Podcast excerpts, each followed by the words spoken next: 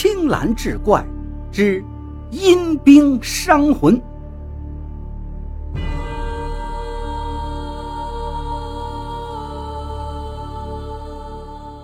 话说唐乾元年间，书生裴玉父亲赶考，行至蒲州地界，见前面出现一座大山，拦住了去路。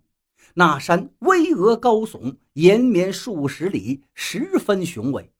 山脚下一条羊肠小道延伸至山里，山路崎岖，看起来并不怎么好走。此时空中乌云密布，遮住日头，天色暗淡，似乎想要下雨。裴玉是犹豫不决，不知道是该继续前行，又恐被大雨误在山中。然而这前不着村后不着店的地方，也无处落脚停顿。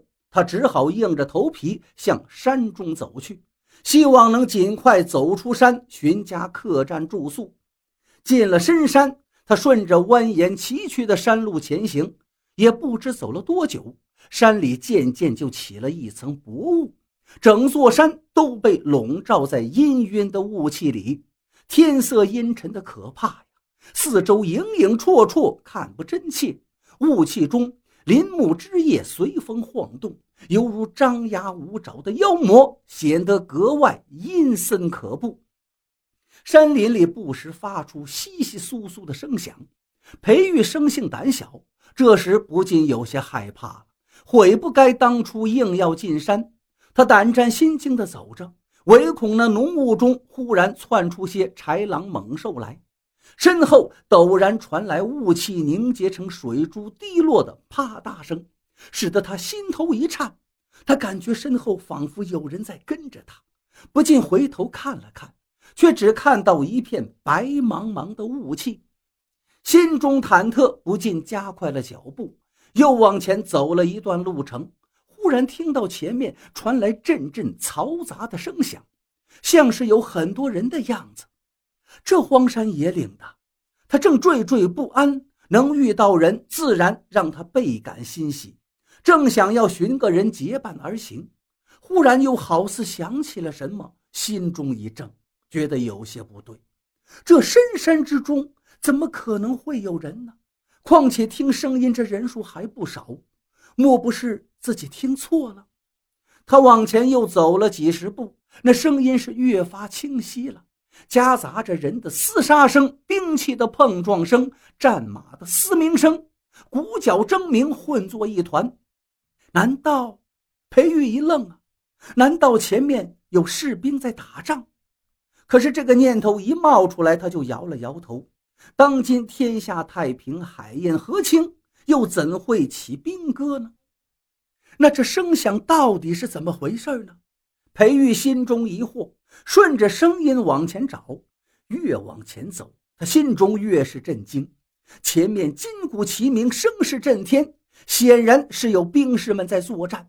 只是前面的景象被这雾气遮掩，远远看去只能看到白蒙蒙的，其他的什么都看不见。裴玉只顾着往前走，却是没有留意脚下呀。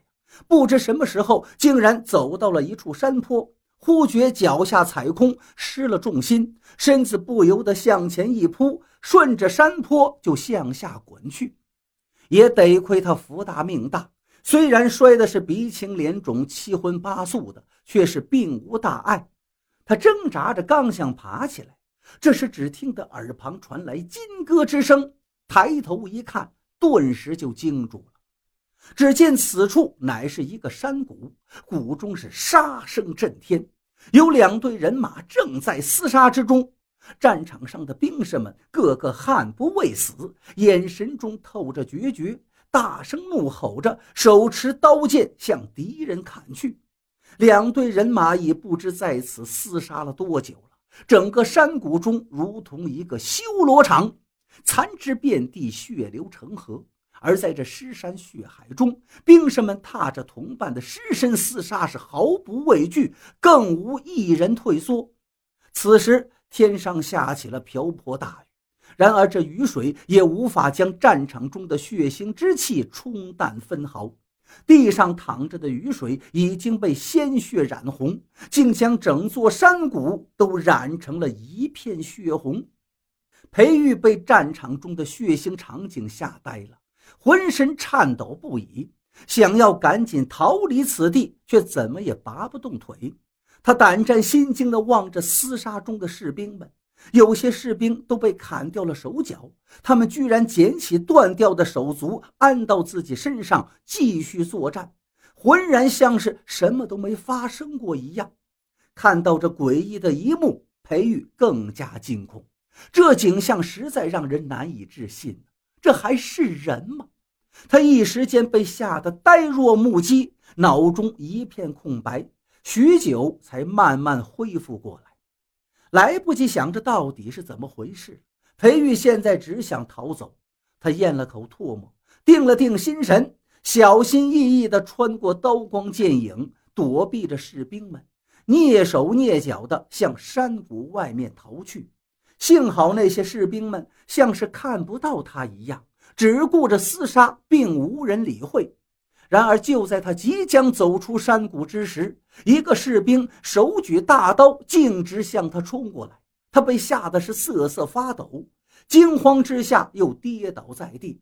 那士兵杀气腾腾，脸上神情凶悍，顷刻间便已来至他的面前，手中举起泛着寒光的大刀。裴玉被吓得魂不附体，心道自己今日怕是在劫难逃啊！